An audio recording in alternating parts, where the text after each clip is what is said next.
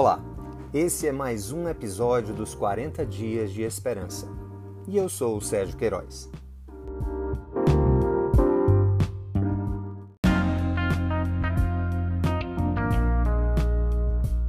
Dia 29 Amor, hospitalidade e alegria geram esperança.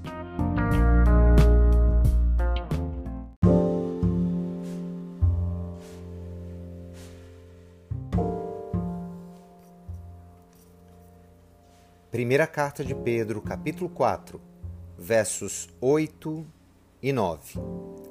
Sobretudo, amem-se sinceramente uns aos outros, porque o amor perdoa muitíssimos pecados. Sejam mutuamente hospitaleiros e sem reclamação. Que maravilha essa parte da carta de Pedro, da primeira carta.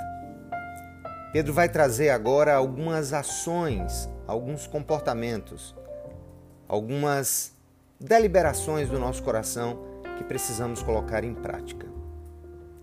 O mundo carece do amor de Deus, o mundo carece de esperança e a igreja tem uma missão muito maravilhosa tem a missão de espalhar, de expressar e de buscar a cada momento o amor, a hospitalidade e a alegria.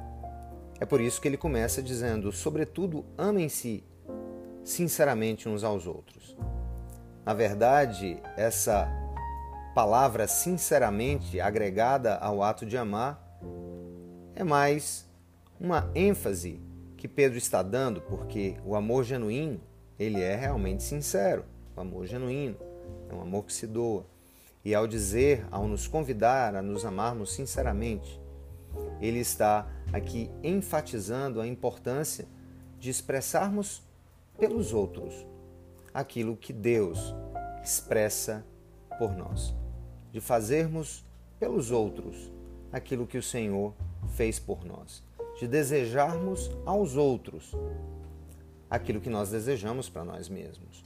O amor sincero é um amor que se põe em prática, é um amor em que as barreiras são superadas, em que nós olhamos uns para os outros e resolvemos, deliberamos, decidimos amar como Deus nos ama. E ele vai acrescentar isso, porque o amor perdoa muitíssimos pecados. De fato, o amor de Deus revelado na cruz, o amor de Deus revelado na morte do seu próprio filho, na entrega do seu próprio filho, é uma expressão tão maravilhosa que perdoou muitíssimos pecados, os pecados de toda a humanidade. E nós devemos então amar, e quando nós amamos, nós perdoamos. Quando nós amamos, nós conseguimos superar os desafios, os embates. Quando nós amamos, nós ordenamos ao nosso coração e à nossa alma para que fiquem leve, para que estejam leves diante de fatos que muitas vezes nos entristecem. Mas não é só isso. O que gera no mundo a esperança de que há um Deus e que esse Deus se revela através do seu povo Além desse amor, nós precisamos também exercitar a hospitalidade. Observem que essa carta foi escrita aos irmãos, aos cristãos dispersos, como nós vimos lá no início dessa série. E a hospitalidade, esse ato de acolher, de receber, não pode ser apenas para aquelas pessoas que são mais próximas ou que nós, digamos assim, amamos mais porque conhecemos. A hospitalidade é a capacidade de receber aqueles que são até estrangeiros, aqueles que são diferentes de nós.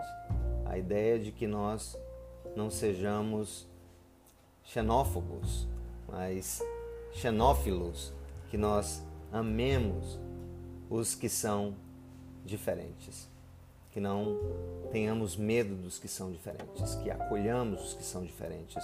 E finalmente, uma vida sem reclamação. Uma vida sem reclamação é uma vida de contentamento, É muito chato a gente viver ao lado de pessoas que estão reclamando sempre de tudo. Quem sabe nós mesmos sejamos essas pessoas ou tenhamos esse comportamento. Então, Pedro nos dá aqui três expressões que geram esperança nesse mundo: um amor sincero e leal, uma hospitalidade que acolhe uma vida de alegria. Não uma vida de reclamações, uma vida de contentamento em Deus. Que Ele nos ajude a expressar amor, hospitalidade e alegria. Assim, muitos corações serão alcançados pela esperança que há no Senhor. Que Ele nos abençoe.